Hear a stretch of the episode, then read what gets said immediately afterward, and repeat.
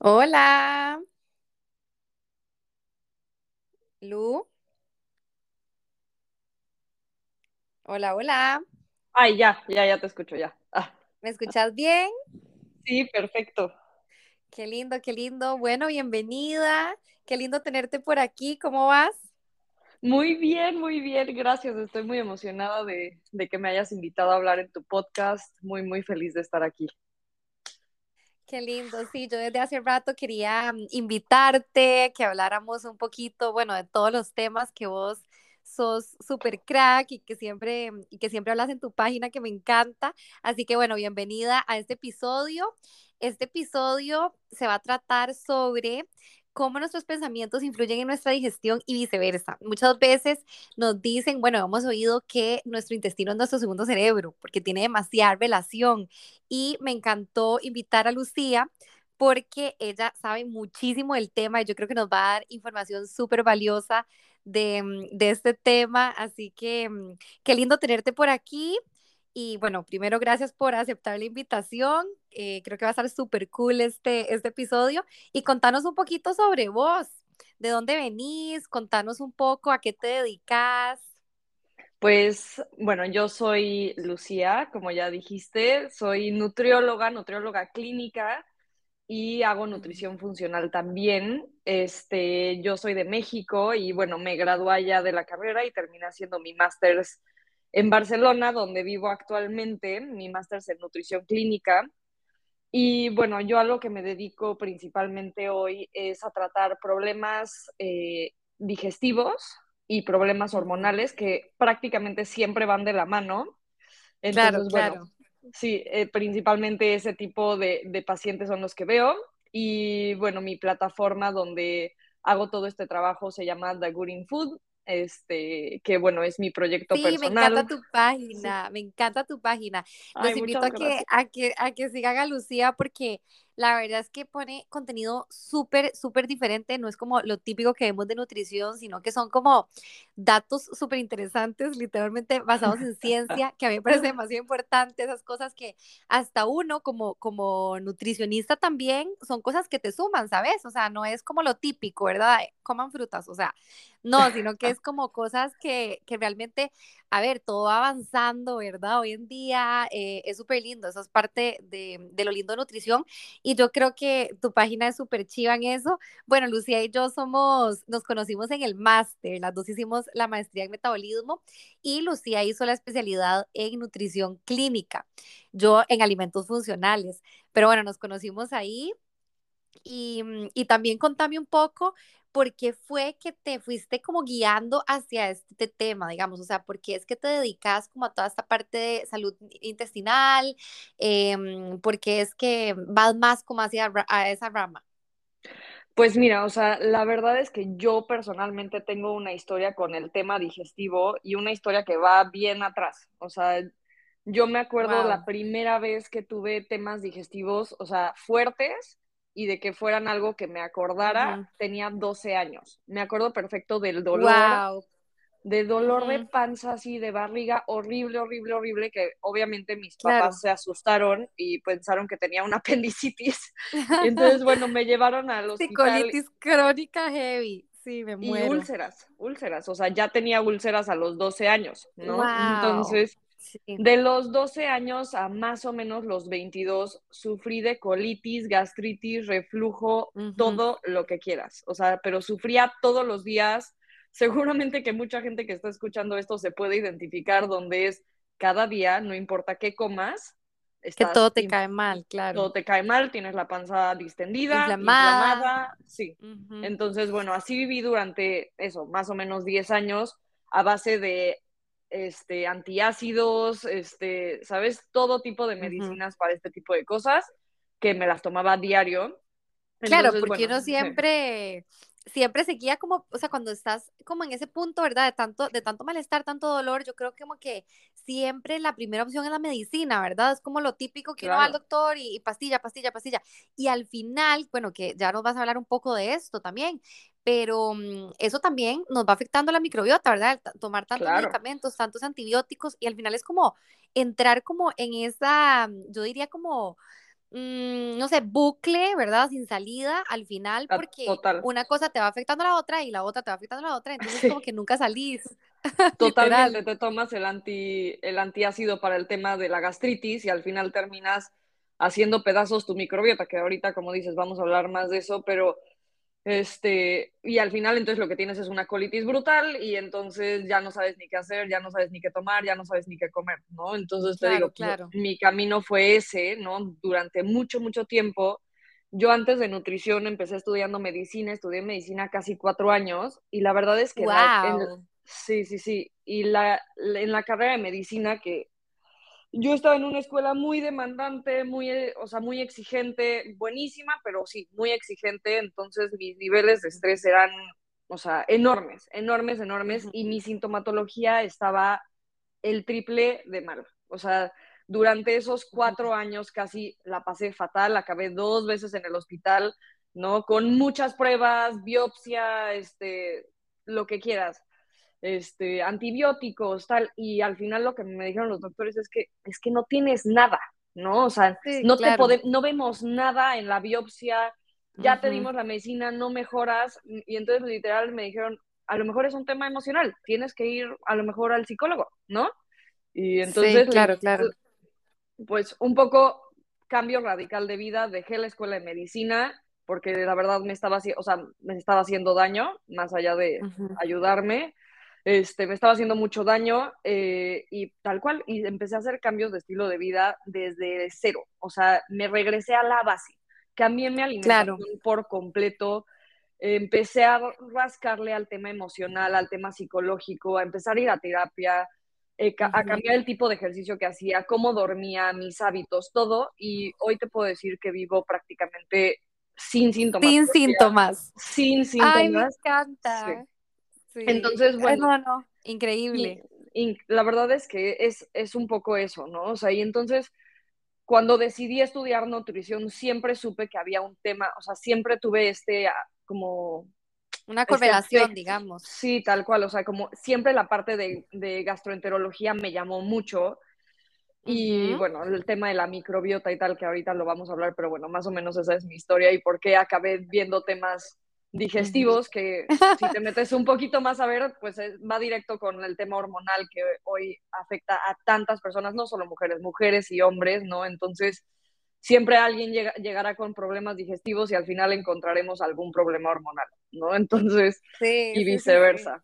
No, me encanta lo que contás y me encanta, bueno, tu historia, yo creo que parte de muchas eh, nutricionistas y, mm, y así, ¿verdad? Yo creo que venimos con un antecedente, ¿verdad? La sí, especialidad, al final yo creo que, bueno, tu historia, que es increíble, como, cómo hiciste esa sanación, ¿verdad? Y cómo pudiste descubrir qué era lo que te estaba afectando a vos, ¿verdad?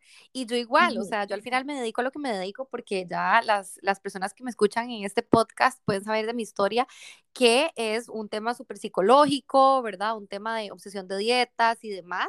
Y entonces por eso me dedico tanto a la parte de, psicología también. Entonces yo creo que es súper, súper importante eso.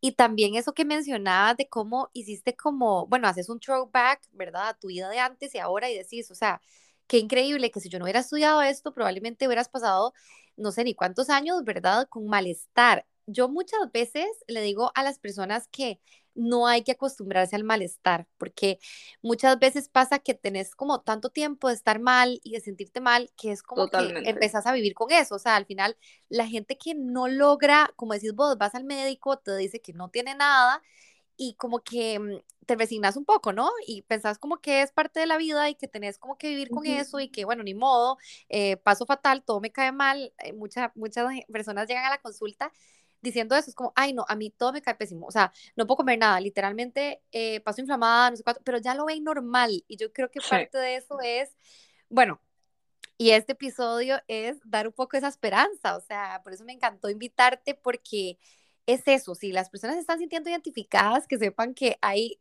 hay salud después del túnel y que literalmente hay salida y hay esperanza, entonces, bueno, y todo lo que nos vas a contar que va a ser súper interesante, estoy segura. Sí, tal cual. Creo que vivimos en una sociedad, como lo dijiste, que está acostumbrada a sentirse mal porque nos han dicho, o sea, llegas con tus análisis de laboratorio y tú, es que tengo, me duele, ta, ta, ta, ta, ta, y dicen, pero todo está normal. Y no estoy diciendo, obviamente, nada, nada en contra de la medicina ni con los médicos. Simplemente creo que hay todavía partes de la salud intestinal, ¿no? Que hay que ir más, más deep, ¿no? Mucho más deep. Bueno, como el cerebro. Puntos, totalmente. ¿Quién nos puede medir nuestras emociones? Claro. Exacto, ¿no? Entonces, pues sí, Vamos, vamos a hablar de esto, de, vamos a hablar del cerebro, de, bueno, de las emociones, de la relación que tiene con, con, la salud digestiva, que es muy interesante, es muy bonito conocerlo porque nos damos cuenta que al final somos un organismo entero. O sea, al final funcionamos como un sistema, ¿no? No puedes tener una parte aislada de la otra y tratar una sin esperar que la otra se caiga en pedazos, ¿no? Sí, sí, sí. Eh, bueno, eso, eso es interesantísimo porque yo creo que somos un todo. Eso que decís vos, como que todo tiene que estar como, mm, ¿verdad? Mm, ¿Cómo lo podría decir? Como en función, digamos, porque si no, al final no va a funcionar.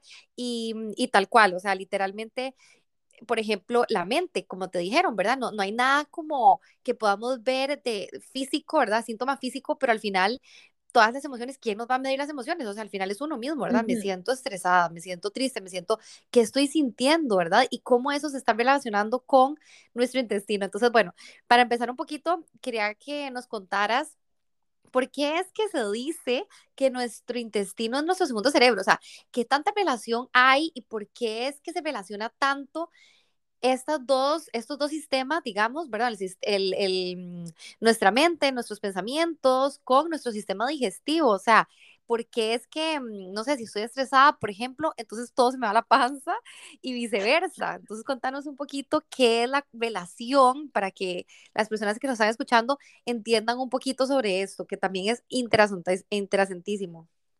Pues mira, principalmente se dice que el sistema digestivo y mucho más específicamente intestino delgado y grueso, o sea, porque parte del sistema digestivo también forma eh, el páncreas, el hígado, ¿no? Pero más bien hablando del tubo digestivo, que son el segundo cerebro, y esto se debe a que el sistema digestivo tiene un sistema nervioso propio, ¿no? O sea, tiene uno específicamente dedicado solo para el intestino que se llama el sistema nervioso entérico.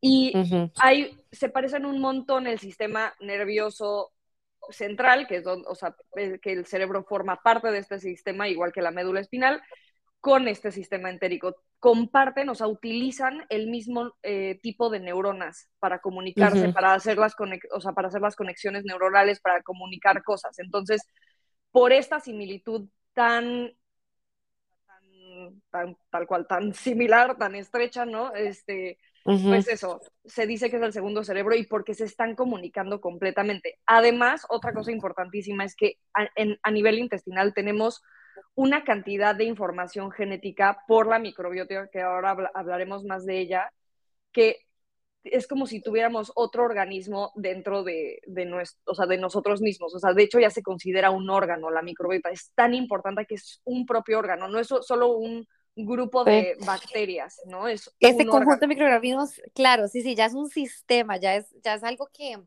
que, bueno, que tiene demasiada, demasiada, demasiada importancia en nuestra salud en general, que, que yo creo que es súper importante. Pero, pero sí, increíble, ¿no? O sea, la cantidad de neuronas que podemos tener en el intestino y que eso, obviamente esa comunicación que estás hablando vos se relaciona tanto y por eso es que, y por eso es que es tan importante prestar atención a ambas cosas, ¿verdad? Tanto eh, nuestra mente, ¿verdad? Como que cómo está esa salud digestiva. ¿Vos crees que es una comunicación bilateral? O sea, es decir, ¿vos crees que mm, eh, importa más de mi intestino hacia mi mente o de mi mente a mi intestino. O sea, es decir, si yo tengo problemas digestivos, pero mm, no sé, tal vez de, de, pensamientos estoy bien, pero puede llegar a afectar mi estado de, ánimo, que, ¿verdad? Que tanto me afecta, o al revés, si yo estoy muy estresada, puedo tener problemas digestivos al final, o sea, no sé, mm, diarrea, estreñimiento, eh, ¿verdad? Colitis, o sea, todos los síntomas que se pueden relacionar.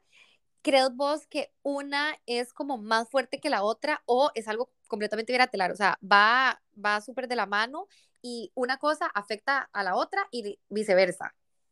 Pues mira, o sea, el intestino y el cerebro se comunican todo el tiempo, todo el tiempo intercambian información a través de diferentes medios, este, y es completamente bilateral. Eh, no hay un, o sea, no es, el cerebro es más importante que el intestino, ni el intestino más importante que el cerebro a nivel de esta comunicación. Esta comunicación tiene un nombre especial y se llama eje intestino-cerebro, ¿ok? Claro. Entonces, van completamente a la mano. O sea, el tema eh, emocional y psicológico afecta directamente al tema intestinal y el tema intestinal afecta el tema emocional y psicológico. O sea, sí van completamente de la mano y no hay ninguno más importante que otro. La verdad es que los dos son importantes. Sí, no, increíble. La verdad es que mm, siempre lo, o sea, lo notamos. Bueno, ahorita vamos a hablar también todo el tema de las emociones, pero yo creo que Mm, podemos pensar como en, nuestro, en nuestra vida diaria con cosas súper básicas, o sea, por ejemplo, pasa mucho que, no sé, por ejemplo, si uno está nervioso o pasó algo, como que si te estás orinando, se te van las ganas de orinar, o sea, a mí me ha pasado muchas veces, no sé, por ejemplo, estoy dando un ejemplo, pero se me acaba de ocurrir, no sé, venís en el carro y tenés un choque y probablemente te venías orinando, pero así que estabas contando los minutos para llegar a la casa, ¿verdad?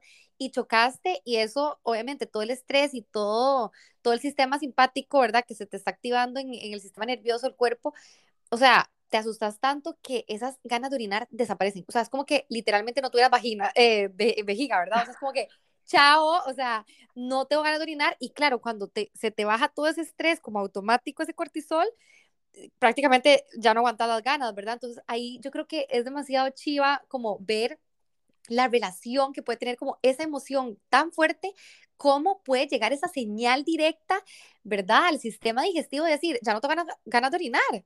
¿Verdad? Qué increíble.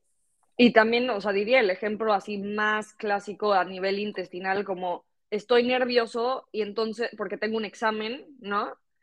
Y entonces me duele la panza, ¿no? O sea, el típico que tiene colitis, la típica persona que tiene colitis por nerviosismo. Súper, súper común. Sí, sí, sí, Inflamación, tal, claro. Sí, sí, sí, totalmente. Hay una relación completamente estrecha este, te digo, hay esta comunicación constante y puede ser, o sea, hay varias vías de comunicaciones entre hormonas, neurotransmisores, las propias células de la mucosa intestinal y el más, de los más importantes de todos es la microbiota. Sí, hablemos un poquito de la microbiota, ¿verdad? Que hemos estado hablando como en el ratito que llevamos. Y bueno, para explicarle un poquito a las personas que nos están oyendo, no sé si tal vez no saben tanto de la microbiota, qué es, a qué es lo que nos estamos refiriendo, porque yo creo que es un término que se está hablando mucho en los últimos años y que, como decís vos, ahora dijiste, es prácticamente un órgano de nosotros, es algo demasiado importante. Si no tenemos una microbiota sana, prácticamente nuestra salud se ve súper, súper afectada. Entonces, contanos un poquito qué relación tiene esta microbiota al final con todo lo que estamos hablando, ¿verdad? Con el cerebro, con el intestino, ¿por qué es tan importante tener esa familia de microorganismos em, saludable? Pues mira, primero me gustaría tal cual explicar qué es la microbiota, ¿no? Entonces, la microbiota... desde cero. Sí, desde cero. Entonces, yo siempre les digo a mis pacientes que piensen que es como un jardín, ¿no? Entonces, tienes un jardín en donde crecen flores de varios tipos y algunas hierbas malas, ¿no?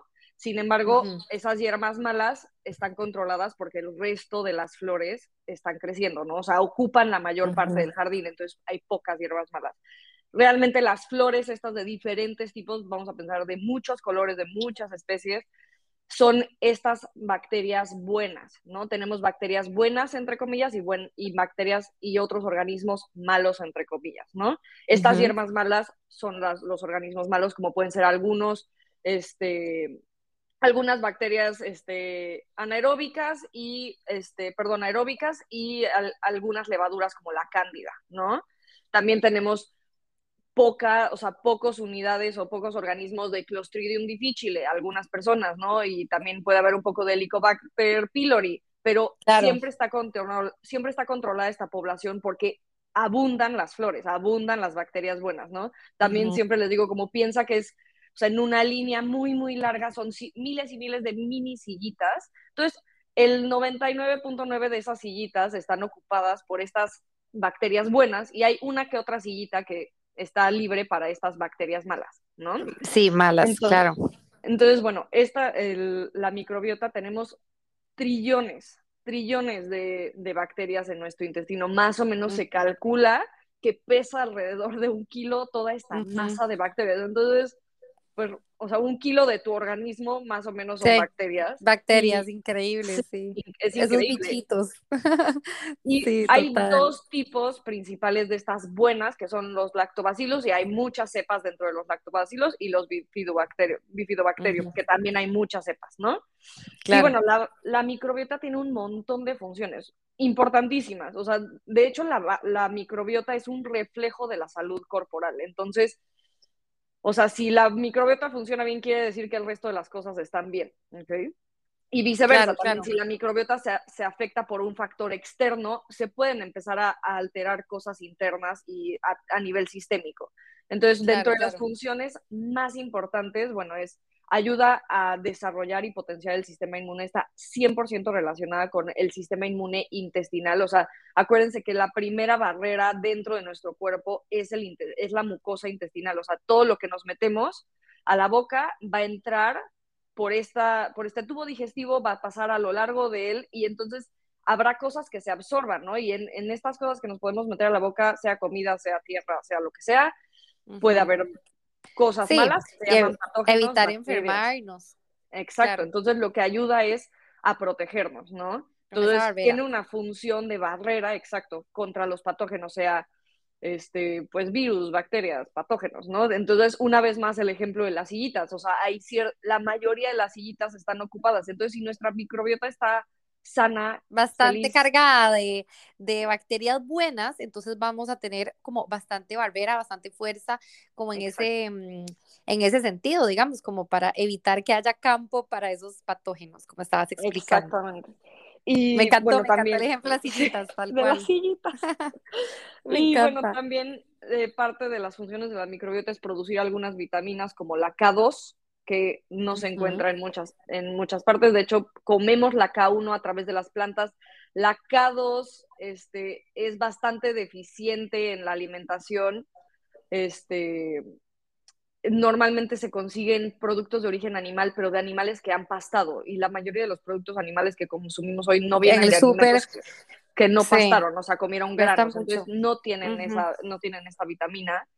También producen, o sea, la parte importantísima, que esto es muy, muy importante y vamos a hacer énfasis después, me gustaría, con el tema de la alimentación, con el consumo de hidratos de carbono, las bacterias del, del colon tienen la capacidad de fermentar cierto tipo de fibra y convertirla en, en un tipo de ácidos grasos, o sea, de grasas, que son de, de cadena corta, ¿Y qué pasa con estos ácidos gras, eh, grasos de cadena corta? Son importantísimos para un montón de funciones que se han descubierto en los últimos pocos años, como por ejemplo el control de glucosa en azúcar. Entonces, tener una buena microbiota te puede asegurar tener un mejor control de azúcar. Entonces, por ejemplo, un diabético tendría, o sea, se debería de buscar siempre en una persona diabética mejorar el tema intestinal, en mejorar la, el ecosistema de la microbiota. Este, también hay, dime, dime. Ahí es cuando, cuando vemos tanto la, la relación que hay con el metabolismo, ¿verdad? Que al final, eso que estás diciendo vos, que me parece súper interesante, que, mm, que sí, o sea, total se relaciona muchísimo con, o sea, con el, no sé, el índice glicémico, el, ah, ya no hablé, el índice glicémico, ¿verdad? El azúcar en sangre, cómo metabolizamos las cosas, em, al, al, final también el tema de la obesidad, por ejemplo, o sea, todo se puede relacionar con la microbiota por todo esto que estás diciendo, por todas las funciones que está teniendo eh, en el cuerpo.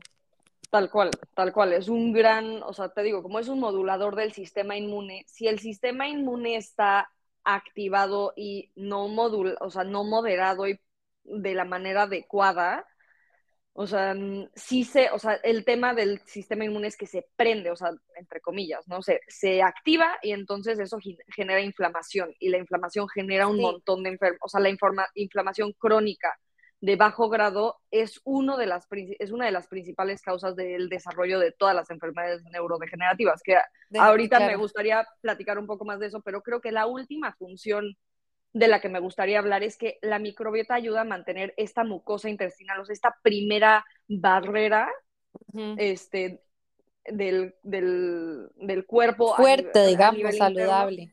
saludable. O sea, si la barrera intestinal no está sana, se vuelve permeable.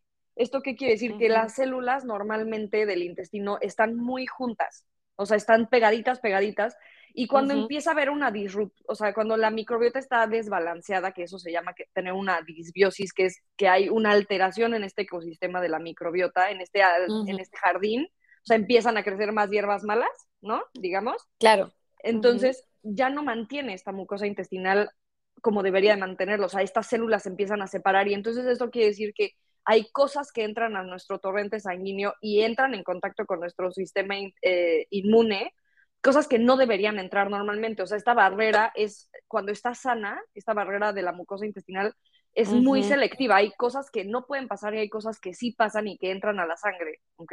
Claro, Entonces, y ahí empiezan también todo el, todo el tema de las, de las enfermedades autoinmunes. Exacto. Bueno, tantas cosas, ¿verdad? Que se pueden relacionar y que pueden venir por esta disbiosis que decís vos de la microbiota, que es tan importante. Sí, sí, sí, sí. Y entonces, literalmente, lo que se ha visto es que el desarrollo de prácticamente todas las enfermedades neurodegenerativas, Alzheimer, Parkinson, este, cáncer, diabetes, dime cuál, literal, no, hace falta más que meterte a la a la base de datos, se llama PubMed, la que casi todos los este, profesionales de la salud científicos que estudiamos, que es la base de datos de la Biblioteca Nacional de Estados Unidos. Y solamente basta con buscar microbiota y escribe la enfermedad que quieras y vas a ver toda la información. Toda la información que hay acerca de cómo el desbalance de esta microbiota, la disbiosis está relacionada con el desarrollo de estas enfermedades. Sí, increíble. No, no, no. Es, es demasiado, demasiado, em, bueno, importante, como estamos hablando, de tener esta salud al final. Y mm, Lu, hablemos un poquito de, bueno, esto que estamos hablando, el tema principal, ¿verdad? De las emociones, de los pensamientos. ¿Cómo crees vos eh, o por qué, en realidad, explicarnos un poquito por qué es que se relaciona o cómo es el mecanismo que, mm, que tienen relación de nuestro sistema digestivo con esa relación directa, digamos, con nuestro cerebro. ¿Qué es lo que pasa ahí? Hablemos un poquito de la serotonina, por ejemplo, que es tan, tan interesante todo este tema. Pues mira, o sea, justo hay dos neurotransmisores, bueno, una hormona y un neurotransmisor que son importantísimos, que se producen en el intestino principalmente. Entonces, nada más para empezar, me gustaría decir como salud intestinal significa que se secretan y se sintetizan bien esto, esta hormona y este neurotransmisor, ¿ok? Entonces, si tenemos una mala, una mala salud intestinal, pues va a haber una afectación aquí, ¿no? O sea, va a haber un desbalance, no se van a sintetizar igual, etcétera. Entonces, primer eh, componente del que me gustaría hablar es la serotonina. Este es un, el 90% de la serotonina, que es un neurotransmisor importantísimo, que es el neurotransmisor de la felicidad, no es el que nos hace sentir bien, nos hace sentir contentos. El 90% se produce a nivel intestinal. Entonces, se ha visto que hay una fuertísima eh, asociación entre los trastornos psicológicos y emocionales con una mala eh, salud de la, de la barrera intestinal, de la, no de la barrera, de la mucosa intestinal, porque aquí es donde se produce. ¿no? Ah, exacto, que te hace deficiencia de serotonina. Ahí es cuando, es que no, increíble, o sea, como estamos hablando de que somos un todo, que mm, muchas personas, ¿verdad? Dicen como, ay, no, es que ¿por qué? O sea, ¿cómo se hace para ser feliz? O ¿por qué? Ay, no, ¿cómo haces para ser tan feliz?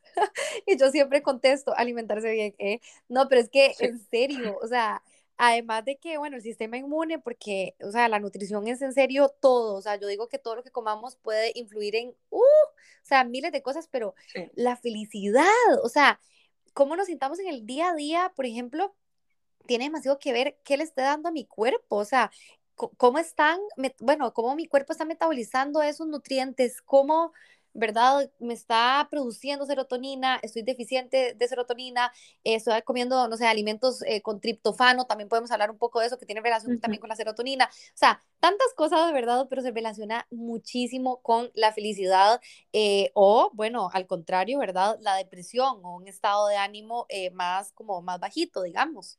Sí, sí, totalmente. O sea, no, no sé si tú lo has visto en consulta, pero es impresionante en el momento en el que la gente empieza a mejorar su salud digestiva, se siente con más ánimo, o sea, sí es real, ¿no? O sea, y esto obviamente estoy hablando de mi experiencia en la consulta y mi experiencia personal, pero bueno, obviamente esto está reportado también en la literatura científica, como el tema de la serotonina, la salud intestinal, está 100% de la, va 100% de la mano con la salud emocional, ¿no? Y bueno, la, la otra, eh, la otra hormona de la que me gustaría hablar es la melatonina, que por lo general o sea, siempre relacionamos melatonina con glándula pineal, ¿no? O sea, a nivel más del sistema nervioso central, o sea, la glándula pineal como glándula, este, que secreta la melatonina, la guarda, etcétera. Pero lo que se ha visto es que el, el sistema digestivo, especialmente en el colon y en el recto, producen la gran mayoría de la serotonina, de la serotonina, de la melatonina. Melatonina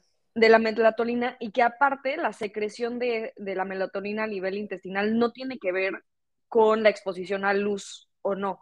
En la glándula pineal sí, o sea, tiene mucho más que ver con el ciclo circadiano. O sea, estamos expuestos a luz solar, se detiene la, la secreción, la, liberación de, melatonina y en el momento en el que empieza a bajar la, la luz, la exposición a la luz azul, empieza a liberarse, ¿no? Que es más o menos a partir de las 7, 8 de, la, noche, ¿no? bueno, depende del país, depende de, la, época del año. Aquí a las 10 de la noche, ¿verdad? Aquí en Barcelona.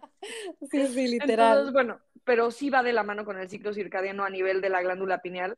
Y la otra cosa que se ha visto con la melatonina a nivel del intestino es que sirve como un, un lugar de reserva.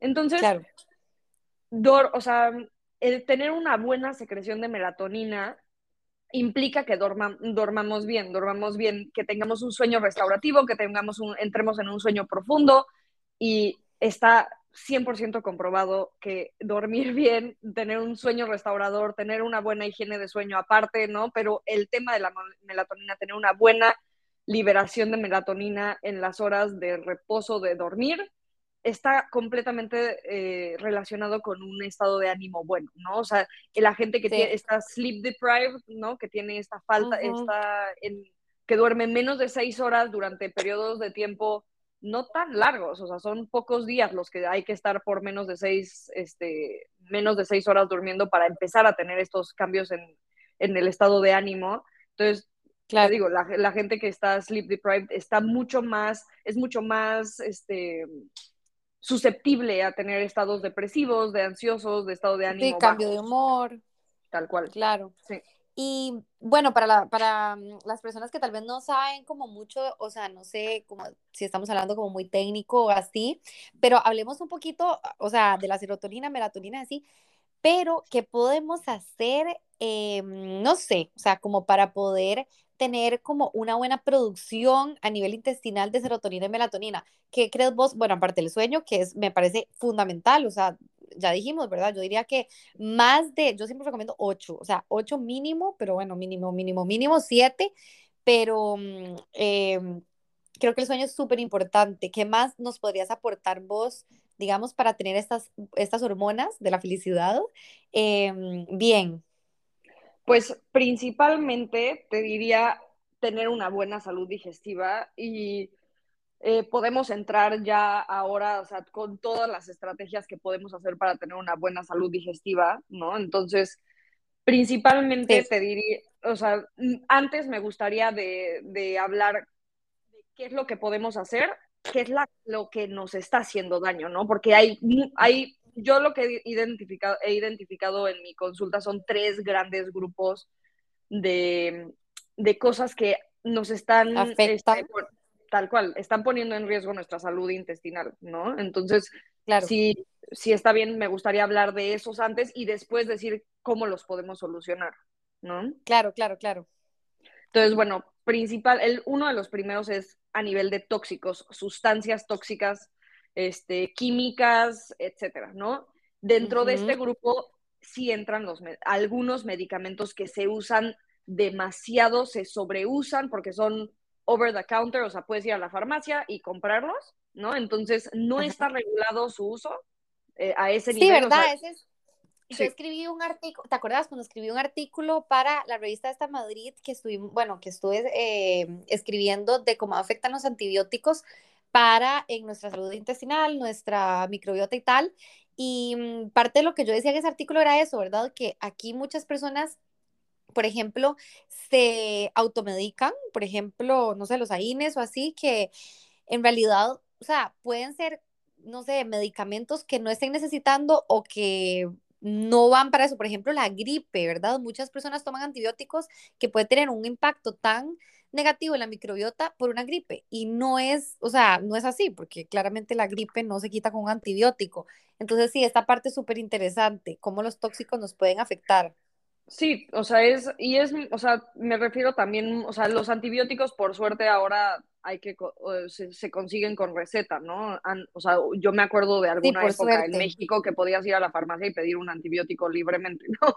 Pero bueno, ahora... Bueno, aquí eh, en Costa Rica se puede, yo creo. No sé, la verdad, pero creo que sí. sí, pues sí. Justo, o sea, no es este tipo de cosas, pero otra, otro tipo de medicamentos como la pastilla anticonceptiva se ha demostrado que modifica la flora intestinal. Este. Los inhibidores de bomba de protones, este, los IBPs, que son los Claro. antiácidos, ¿no? Este, también se ha demostrado que cambian la flora intestinal. Los AINES, que dijiste, los AINES son los eh, antiinflamatorios no esteroideos, como por ejemplo el, ¿cómo se llama? el ibuprofeno, ¿no? El, Claro, el uso claro, como lo exacerbado de que uno se toma, mucha cada vez que te duele algo. casi que a diario, sí, literal. Sí, es, tengo cólicos, tomo un, Sí, un ibuprofeno, ibuprofeno, ¿no? Me duele un poquito la cabeza, me tomo un ibuprofeno. Tengo una resaca o una cruda y me tomo un ibuprofeno. Y justamente Total.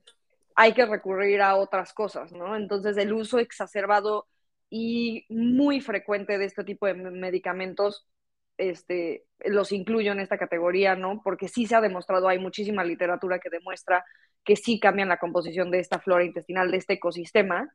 Y otro tóxico del que me gustaría hablar es del glifosato, que por fin está sonando un poco más, por fin se está entendiendo que, o sea, bueno, se está escuchando mucho más eh, cuáles son los efectos nocivos del glifosato. El glifosato es el herbicida más utilizado en los cultivos a nivel mundial.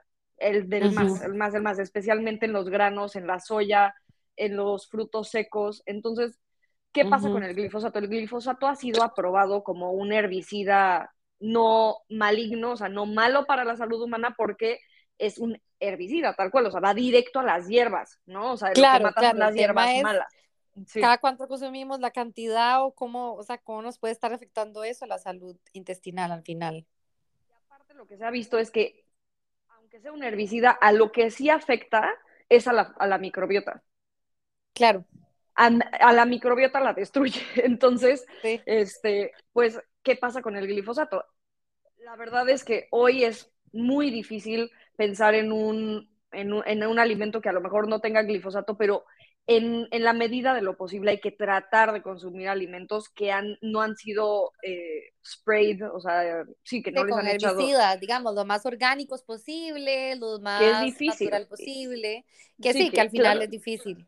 Es difícil sí. porque sigue siendo un tema costoso, Total. ¿no? Y es, es, es un tema de la industria alimentaria que es tremendo porque al final nos está costando a todos la salud, pero sigue siendo mucho más barato comprar los alimentos que tienen este tipo de, de productos tóxicos, ¿no? Entonces, uh -huh. en la medida de lo posible hay que hacer el esfuerzo, pero uh -huh. entiendo que es un tema difícil y es un to tema todavía controversial. Eh, otra de las cosas que nos están poniendo en riesgo nuestra salud intestinal es la alimentación. Uh -huh. Alimentos ultraprocesados, cárnicos, o sea, todos los eh, embutidos ultraprocesados sí, tienen una cantidad de aditivos que matan la flora intestinal. Los conservadores, el exceso de consumo de conservadores es claro. absolutamente nocivo para nuestra microbiota. El consumo, eh, o sea, más bien el abuso de uso de edulcorantes tipo... Artificiales. Exacto, acesulfameca, este... Sí. Aspartame, etcétera. Aspartame, todo lo que viene en... Aspartame. Para que sepan, eh, todo lo que viene como en la Coca Light, en las gaseosas Light, en todas las bebidas, en todos estos, todo esto son sí. estos eh, edulcorantes químicos que estamos hablando, que sí, que sí al final todo eso, eh, bueno, ya sería otro tema, pero siempre, ay, no, pero es que no tiene calorías, ¿verdad? Y es que esto y lo otro y no engorda. Y, ay, bueno, yo es que siempre hablo mucho de este tema, pero él no engorda, ¿verdad? Por tener calorías, o sea, es más importante esa salud intestinal, por ejemplo, esa microbiota, ¿qué nos está haciendo efecto? O sea, las calorías, o sea, es como de los años mil atrás, fijarnos en eso, o sea, es más importante todas estas cosas que estamos hablando, que al final tienen una relación súper directa mm, al intestino, al final. Sí, totalmente. Y bueno, a, a, nivel de alimentación, que va de la mano con el tema de las sustancias tóxicas, es el, consumo de productos de animales, de animales que han, han, estado expuestos a antibióticos. Al final, por ejemplo, la leche es un, un, producto, o sea, bueno, es un producto absolutamente hormonal y donde se, o sea, los antibióticos sí pasan a través de, de, las, o sea, sí pasan para la leche, es a lo que me voy, a lo que voy, o sea, se lo dan a la vaca terminamos tomando eso terminamos tomando microdosis de antibióticos constantemente, constantemente. Y el tema de los antibióticos y de los animales podríamos hablar un buen rato de eso, no me voy a meter, pero bueno, eso es importante. Y la última cosa que me gustaría decir a nivel de alimentación, bueno, es como un grupo de cosas, es la dieta demasiado baja en carbohidratos, o sea, la dieta cetogénica sí, cambia la, la microbiota cambia la microbiota absolutamente, porque deja de haber estos eh, carbohidratos fermentables que usa la microbiota. Que al final son como la comidita. La comidita y los ácidos grasos de cadena corta de los que hablé antes que ayudan al control de azúcar, al control de triglicéridos, de colesterol, también son la propia, la propia comidita, de, también funcionan como la propia comidita y funcionan para mantener este ecosistema sano de la microbiota. Entonces, quitarnos, no estoy hablando de una dieta altísima en carbohidratos, una dieta western, me refiero a una dieta con hidratos de carbono. De calidad. Fruta, cereales integrales, leguminosas, ¿no? Que sí alimentan y mantienen este ecosistema mucho más amplio y diverso. Se han hecho muchos estudios, ¿no? De una persona que come una dieta low carb, una persona, o sea, keto también, o sea, que low carb y keto no son lo mismo, que keto es mucho más bajo. Este, una dieta alta en proteínas, una dieta este, normal, o sea, como balanceada a nivel de carbohidratos, proteínas, lípidos, y son completamente distintas. Son distintas las microbiotas de estas personas, son absolutamente distintas. Sobreviven más un tipo de bacterias que de otros, y donde se ha visto que hay una, un ecosistema más variado, que eso es parte de la salud de la microbiota, o sea, que haya más variedad de estos microorganismos, es en la dieta que incluye los tres grupos de alimentos, ¿no? Bueno, al final, bueno, ya sabes, como a lo que yo siempre, siempre hablo y me dedico al final es como eso, al mundo de las no dietas, por lo mismo, porque al final no es todo bajar de peso y cuál dieta funciona más para bajar de peso y todo, que al final es muy triste, pero es muy triste saber que las personas buscan cuál dieta hacer con respecto a eso, sin importar lo demás, como la salud intestinal. Y pasa mucho en esto que estás diciendo de la dieta keto, por ejemplo, que afecta muchísimo. O sea, yo oigo a cada rato personas como, ay, es que estoy en la dieta keto y estoy con diarrea, ay, es que estoy súper estreñida, ¿verdad? Todos estos síntomas que son como esas como alarmas, esos warnings que nos están diciendo, algo no está bien, o sea, porque una persona que tiene una salud intestinal bien, tiene que someterse a una dieta para bajar de peso y empezar a dañar su salud digestiva. Entonces, bueno, aquí yo y mi, mi, mi pensamiento de las dietas, pero es que me, me encanta eso que decís de que mm, en realidad es tener como ese balance de comer todos los nutrientes, todos los macronutrientes, sin excluir ninguno, porque al final nuestro organismo necesita de todo eso para funcionar bien. Entonces no hagamos como ningún extremo, digamos, porque al final la factura, ¿verdad? Nos va a ir pasando em, esto al final. Totalmente. Sí, sí, sí, 100%. Y la última, la última que te diría a nivel de salud intestinal es el estrés. O sea, que es de exactamente ah, lo que estamos hablando. Sí, sí, total. el estrés afecta directamente eh, la, la, microbiota. O sea, el cortisol, el estrés de bajo grado crónico, que genera una liberación de cortisol crónica de bajo grado constante, ta, ta, ta, sí se ha visto que genera cambios en la microbiota y favorece esta o sea, esta disbiosis de la que hablamos y por lo tanto la barrera intestinal, la, esta mucosa de la que hablamos que tiene estas células pegaditas, pegaditas que están juntas, juntas, juntas, empieza a abrirse. Esto es uno de los efectos nocivos del cortisol crónico. Entonces, el cortisol crónico genera eh, permeabilidad intestinal y genera sensibilidad, sensibilidades alimentarias y genera estas enfermedades autoinmunes, o sea, empiezan estas reacciones autoinmunes, etcétera, ¿no? Por puro estrés, que al final es lo que nos contabas, ¿verdad? Al principio con tu historia. Y, y bueno, ahí también, bueno, hablamos un poco del tema de, de, de este episodio, de que al final, o sea, ¿verdad? La, la relación que hay entre el estrés con eh, la salud, ¿verdad? Intestinal y todo esto. Entonces, también, ¿cómo crees vos? O sea, ¿por qué? O sea, ¿por qué en realidad? O sea, ¿qué es lo que pasa? Que hablemos un poco de ese tema, que a mí me encanta, porque yo siempre lo aplico mucho en mi consulta es que uh -huh. todo, lo que hablamos, ¿verdad? De hacer dieta y todo lo que, todo lo que pueden ser factores estresantes, muchas personas creen que es el trabajo y no, en realidad no es solo el trabajo, nuestros pensamientos pueden generar una emoción y esa emoción, ¿verdad? Puede generar estrés. Entonces, ¿cómo el estrés al final va a influir en la digestión? ¿Qué es lo que pasa?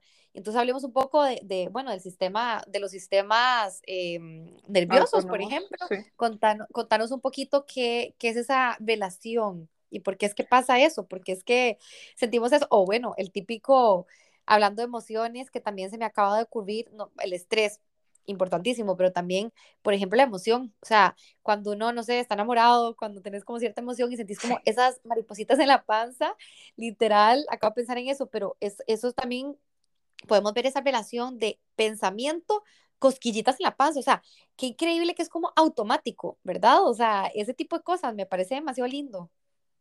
Sí, sí, sí, totalmente. O sea, y es la otra parte de esta relación bil, eh, bilateral de la que estamos hablando, ¿no? O sea, ya hablamos de cómo si el sistema digestivo está enfermo, está mal, no está, exacto, no está bien, claro. pues estas hormonas, estos neurotransmisores no están a tope, ¿no? Entonces tenemos claro. estas afecciones en el estado emocional, pero claro que es del otro lado también. Entonces, cómo afecta el tema emocional a la digestión es interesantísimo y principalmente tiene que ver con dos sistemas del sistema nervioso autónomo. Eso que autónomo quiere decir que nosotros no lo controlamos, no tenemos realmente un poder sobre este sistema. Se ha visto que, por ejemplo, la respiración afecta a uno de estos dos sistemas y la respiración podemos controlarla, entonces podemos tener cierto impacto en estas en uno de estos dos sistemas, pero primero voy a, a hablar de ellos. El primero de estos dos sistemas es el sistema simpático, que lo, lo, lo, mencionaste hace rato. El sistema simpático en inglés se le dice el fight or flight, ¿no? Es el sistema donde se liberan la, de alerta. La, la, exacto, es el sistema de alerta donde se libera la adrenalina, la epinefrina, este, donde también si está activado más de un rato, o sea, más de un cierto tiempo, hay un sistema que eventualmente lo que hace es activar la liberación de cortisol. O sea, primero va adrenalina y luego va cortisol. Entonces, claro. este es este sistema donde, por ejemplo, si estamos en una situación de peligro, lo que hace es llevar la sangre a nuestros órganos centrales, ¿no? o sea, al corazón, al sistema, este, a los pulmones, para que puedas entre comillas, correr de este peligro, ¿no? Este, sí, dilata sí, sí, las, las, pupilas, este, va, eh, genera una broncodilatación para que puedas respirar mejor y correr mejor de este peligro, ¿no? Y entonces, uh -huh. bueno. Este sí, que es todo el sistema al final de, de supervivencia, pero, de supervivencia, pero al cual. final uno, yo siempre, bueno, el típico ejemplo, ¿verdad? Que nos están persiguiendo a alguien, que tuvimos un accidente, que tenemos que salvar a alguien, bueno, lo que sea, ¿verdad? Típico accidente que uno que uno se pone en esa alerta, el corazón empieza como a palpitar a mil por hora, eh, o sea, de verdad que sudas frío, o sea, todo este sistema, ¿verdad? Se, se, se prende el sistema alerta, pero también diariamente estamos alter, o sea, podemos eh, como ponerle on a este sistema con un montón de pensamientos que ni siquiera nos estamos dando Tal cuenta cual. al final. Entonces, sí, de hecho, eh, sí. esto es lo que, lo que se ve, bueno, que me parece súper, súper importante, que las personas no saben como qué tanto puede estar poniendo ese sistema alerta diariamente al final. Sí, sí, sí. O sea, de hecho, el, el, o sea, el cerebro no distingue de una situación que está enfrente de ti y una que tú estás haciendo, el, o sea, imaginando. que tú estás imaginando o recreando un momento. O sea, por ejemplo, claro. si estás recordando una pelea con tu novio, tu exnovio, tu cuerpo no, sí, se no te diferencia. Sube todo. O sea, claro. se activa este sistema, tu, tu cuerpo no diferencia si lo tienes enfrente al novio peleando o lo, te, te estás acordando, ¿no? Entonces, sí, sí, sí. es mi jefe me puso mucha presión y estoy muy presionado, presionada. Se activa este sistema, ¿no? O sea, con todas claro. estas situaciones de eh, estoy en el tráfico, no voy a llegar, también ¿no? O sea, todas estas situaciones lo activan, ¿no? Entonces, este, sí, estoy ansioso, estoy nervioso, estas cosas activan este sistema, ¿no? y el otro sistema, sí. Dime, dime. A mí me encanta este, este ejemplo porque, me, porque, bueno, yo que obviamente estudio mucho esto y la verdad es que lo aplico mucho en mi consulta, todo este tema del estrés, pero siempre que veo a alguien, o sea, como en la calle, o sea, típico semáforo, o como madreando a alguien, ¿verdad? no sé, por ejemplo, ayer andaba caminando y una señora así como que empezó a gritar de la nada simplemente porque estaba caminando del otro lado de la calle, o sea, y la señora enojadísima, como si yo hubiera hecho yo no sé ni qué, ¿verdad? Y yo solo pensaba, pobre, ¿qué? O sea, como que eh, disparo de cortisol está teniendo esa señora por algo tan insignificante, ¿no? Que al final es, es el humor. no es que, ¿verdad? Yo venía pensando y yo no puedo creer, o sea, increíble, ¿verdad? Como, como las personas se alteran tan rápido y yo pensando por dentro, si supieran el, el impacto que tiene esto en su salud al final, me parece increíble. No, totalmente, total. Sí, sí, y pues total. el otro sistema es absolutamente opuesto, que es el parasimpático. El sistema parasimpático en inglés le dicen rest and digest. Me gusta decirlos los, como lo, dicen en inglés porque hace mucho sentido. Es fight or flight y el otro es rest and digest, ¿no? Entonces el de rest and digest es literal de descanso, o sea, el sistema parasimpático se activa cuando estamos en, en, relajados, tranquilidad. Cuando, y cuando vamos a digerir. El problema es que estos dos sistemas no funcionan al mismo tiempo. O sea, no entran los dos al mismo tiempo. Entonces, ¿qué pasa? si tú te estás sentando a la mesa, este, un nivel de estrés altísimo porque acabas de salir de la junta, de la reunión del trabajo y estás alterada o alterado y te sientas a la mesa y empiezas a comer, te prometo que te va a doler la panza, que se te va a inflamar la panza, que te vas, vas a sentir distendido, vas a tener gas. ¿Por qué? porque el sistema parasimpático no está activo en ese momento, en el momento en el que estás comiendo. Entonces, no se, no se liberan bien los jugos gástricos, los jugos pancreáticos, no es, el, no es lo mismo. O sea, sí, eventual, no está paralizado el sistema digestivo, pero es mucho más ineficiente, o sea, mucho menos eficiente. Mm. Entonces, sí, sí, sí. No vas a digerir igual, va a llegar la comida semi digerida o mal digerida al intestino, donde es la parte de absorción, y lo que va a pasar es que el intestino delgado y el, intestino grueso no tienen la capacidad de digerir, o sea, de romper moléculas como se hace a nivel de la boca ni del, estómago. Entonces, ¿qué es lo que pasa? Se fermentan e, estos alimentos mal, mal digeridos y entonces, ¿qué pasa? Bloating, o sea, el típico bloating así de como algo, boom, me, o sea, se me pone en panza ¿Cómo? Y ya estoy súper inflamada, panza embarazada, ¿verdad? Que nos Exacto. fatal. Y hablemos un pues, poquito de eso, que, que al final yo creo que las personas que nos están escuchando, que, mm, que, no sé si se sienten identificados, contanos un poco qué es, o sea, cuando nos está pasando esto, qué es lo que nos puede dar como esa alerta, o sea, qué puede ser, bueno, eh, aparte del bloating que estás diciendo, ¿verdad? Que es como la, la inflamación notoria, digamos, de que me siento inflamada. Em, ¿Qué más puedo sentir de síntomas como para prestar atención de que no sé, que mi digestión está mal, que, que no está a tope, que no está trabajando bien. ¿Qué más pues, podría dar, darnos señal de esto? Y no solamente tiene con el, o sea, las, estas señales que, que, voy a hablar no solamente van de la mano con el tema emocional, sino también si el sistema digestivo per se ya está como alterado, hay algo disfuncional, puedes presentar alguno de estos síntomas, pero son estos como signos de alarma, como para poner el dedo sobre el renglón y decir, ah, mi digestión no está, no está pasando como debería de, o sea, no está teniendo el proceso que debería de tener, ¿no? Y entonces diría principalmente, pues sí, la distensión, que es esta panza inflamada, redondita, dolorosa, ¿no? Diarrea, estreñimiento, esteatorrea. La esteatorrea es el tipo de heces, o sea, es cuando vas al baño y, por ejemplo, o flota. O con aire, pues. Eh, flotan porque no hay grasa bien, o sea, no se digirió bien la grasa y la grasa flota. O sea, si tú pones en un vaso de agua aceite, flota, claro. ¿no? Entonces es grasa mal digerida, grasa que no se absorbió, ¿no? Claro, claro, claro. Entonces, esta torrea también puede ser como heces más pálidas, o sea, que no son cafés, cafés, eh, cansancio después de comer, este, que el cansancio después de comer no siempre va de la mano con directamente un tema intestinal, puede también, o sea, sí puede ser intestinal 100%, pero también puede ir de la mano con otras cosas como una resistencia a la insulina y otras cosas en las que no nos vamos a meter.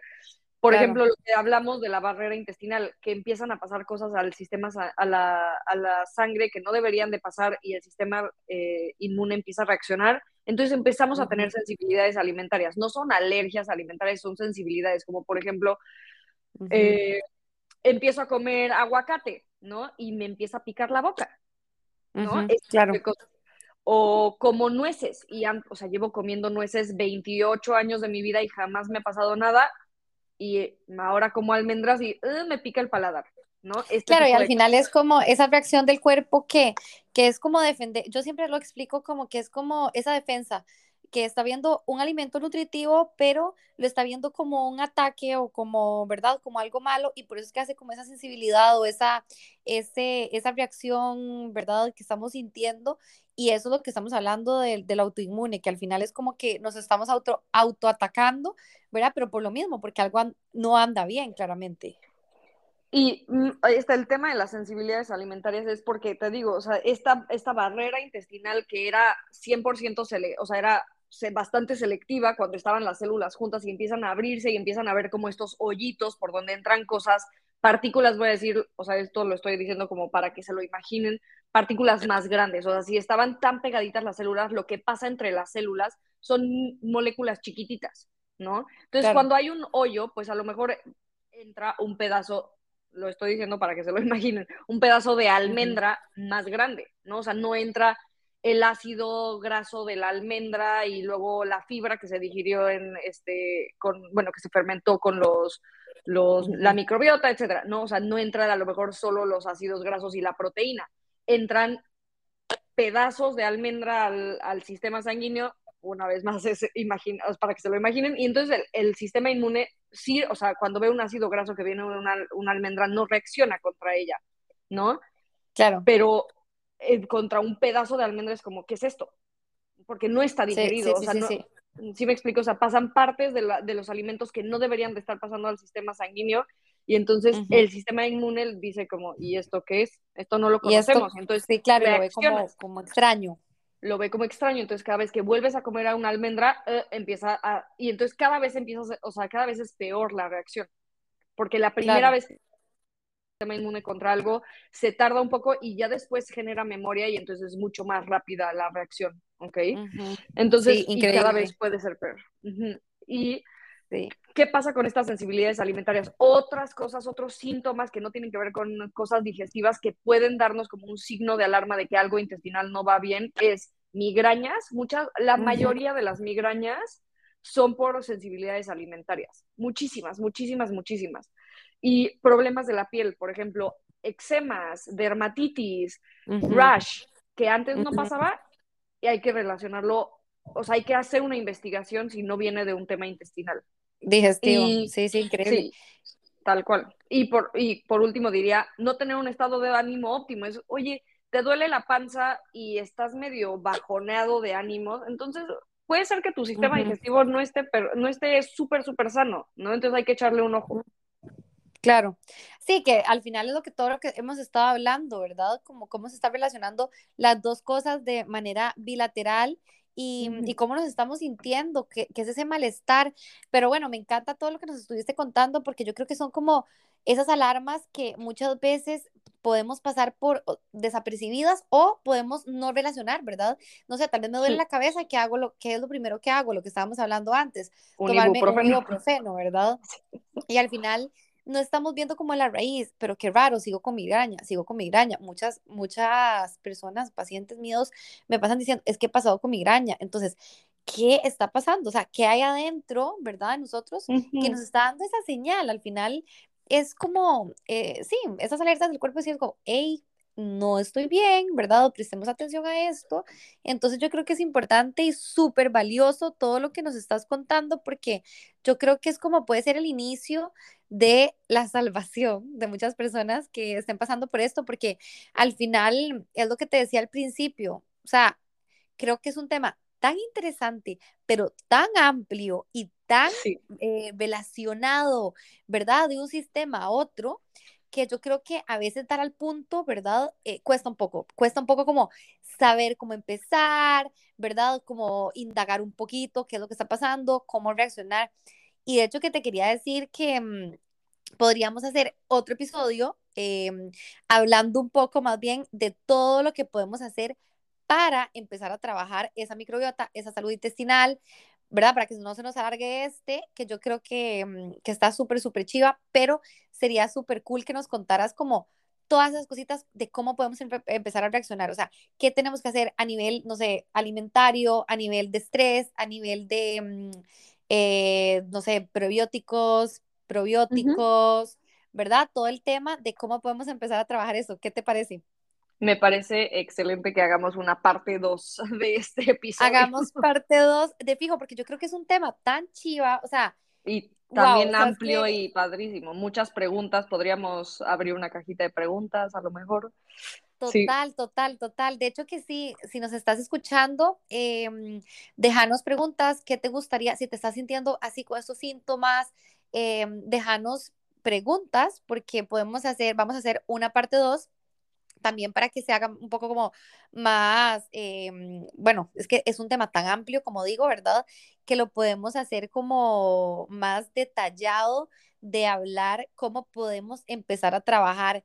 Entonces, sí, de fijo, y me encanta, me encanta todo lo que nos contaste. La verdad es que mm, me apasiona muchísimo este tema. Como les dije, Lucía es súper crack en lo que hace. Me encanta la pasión con la que hablas del tema, porque al final es eso, es algo como que, ¿verdad? Tenés el conocimiento de y, y a la hora de transmitir toda esa información valiosa, eh, bueno, me encanta y muchísimas gracias por estar aquí porque la verdad es que me encantó y disfruté muchísimo todo lo que estuvimos hablando. Ay, no, gracias a ti por invitarme, me encantó estar aquí.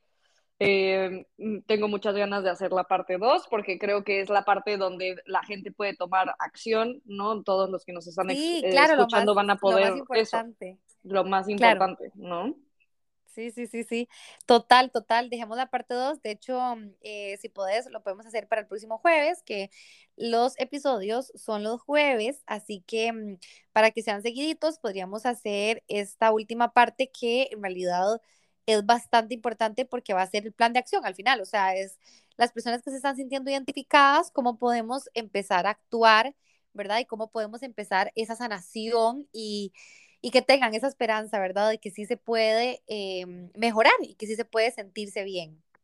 Totalmente, totalmente. Entonces, con muchas ganas de hacer eso, la segunda parte, sí. darle to to todos los tips, todas las cosas que pueden hacer, todas las acciones que pueden llevarse a su casa que es padrísimo y la salud intestinal es algo que todos deberíamos tener la información, que todos deberíamos estar empoderados de esta información para ser los dueños de nuestra salud, que es creo que parte de tu misión, Lari, y parte de la mía, ¿no? Empoderar a la sí. gente y claro, que dar al esa, final... Dar esa esperanza sí. de, de, de, que sí se puede, de que, de que sí se puede mejorar sea, mejorar la salud y todos los días literalmente cuidarnos, o sea, cuidar ese templo, o sea, ese organismo, ¿verdad? Que tenemos, que al final somos un todo, lo que estábamos hablando al principio, y no es una cosa más importante que la otra, no es más importante mis emociones y mi mente eh, que mi salud intestinal o mi alimentación, o sea, al final tenemos que luchar todos los días por siempre estar bien y siempre, ¿verdad? O sea, no acostumbrarnos a ese malestar que estábamos hablando.